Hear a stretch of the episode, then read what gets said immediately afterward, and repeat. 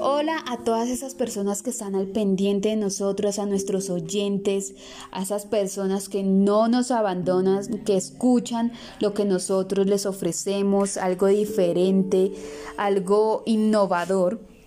En este día estamos compartiendo set con nuestra queridísima Alison Cardoso que nos va a compartir un poco de una historia que precisamente le ocurrió a un familiar de ella y que es un poco más que misteriosa digamos que de miedo, que, nos va a cautivar a todos y que nos va a hacer transportar a ese momento, a imaginarlo y, es una historia interesante, así que vamos con Alison. Alison, ¿cómo estás? Buenos días. Buenos días, me gusta estar aquí.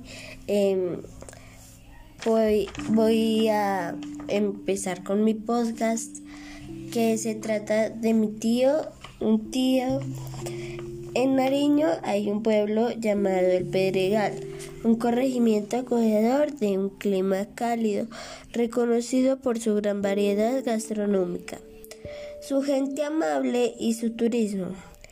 En este pueblito vive gran parte de mi familia por parte de mi mamá. Nosotros frecuentamos cada año el pueblo a pasar festividades de diciembre y carnavales que se realizan a principios de enero.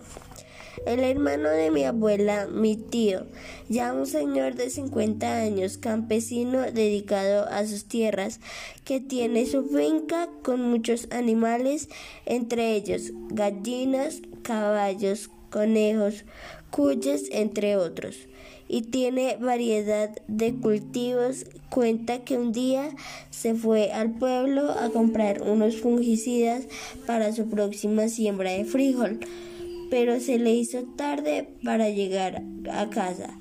Aún así, prefirió irse en medio de la oscuridad. Decía que ya conocía el camino y que no pasaría nada. Ya lo había hecho varias veces, cuando iba a la mitad de camino, de pronto algo se escuchó en medio de los árboles. Un ruido algo extraño, dijo, pero él no le puso cuidado. Pensó que de seguro sería un animal que estaba por ahí buscando comida. Siguió su camino, pero de pronto alguien lo llamó. Miro, dijeron, y él pensó que seguro sería alguien que venía atrás. Y quería alcanzarlo. Respondió con tranquilidad y algo de susto, pues a esa hora era muy raro que personas transitaran por ese lugar. Él dijo, Sí, señor, aquí estoy. ¿Quién es? Nadie respondió. Él pensó a caminar más rápido, pues sintió un poco de miedo. Más adelante ya casi llegando a la finca, dice que una sombra de una persona se veía a lo lejos. Estaba vestido elegante con sombrero, traje de gala y en la mano un bastón, pero estaba de espaldas, por lo cual no se distinguía su rostro. No se veía quién era. Se asustó mucho, pues dijo quien estaría a esa hora de la noche en la casa.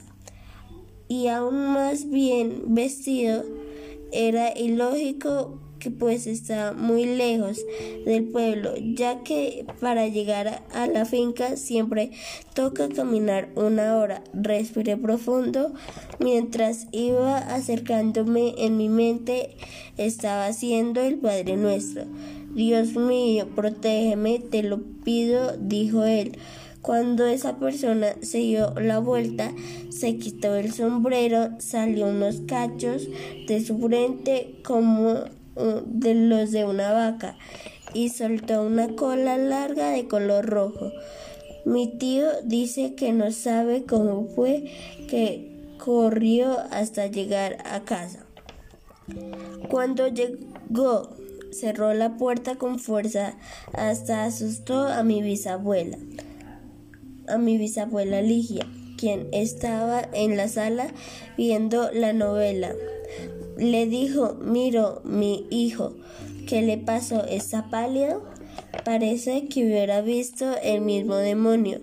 Y mi tío le respondió, mamita, es que eso fue lo que precisamente vi. Afuera en el portón de la casa se acercó a la ventana, pero ya nadie estaba afuera. Dice que no pudo dormir en toda la noche y hasta tuvo pesadillas, no se le borraba esa imagen de la mente. Gracias. Bueno, espero que les encante esta historia, esta bellísima historia, esta historia de un poco de terror, ¿no? Espero que les guste y que tengan un feliz día. you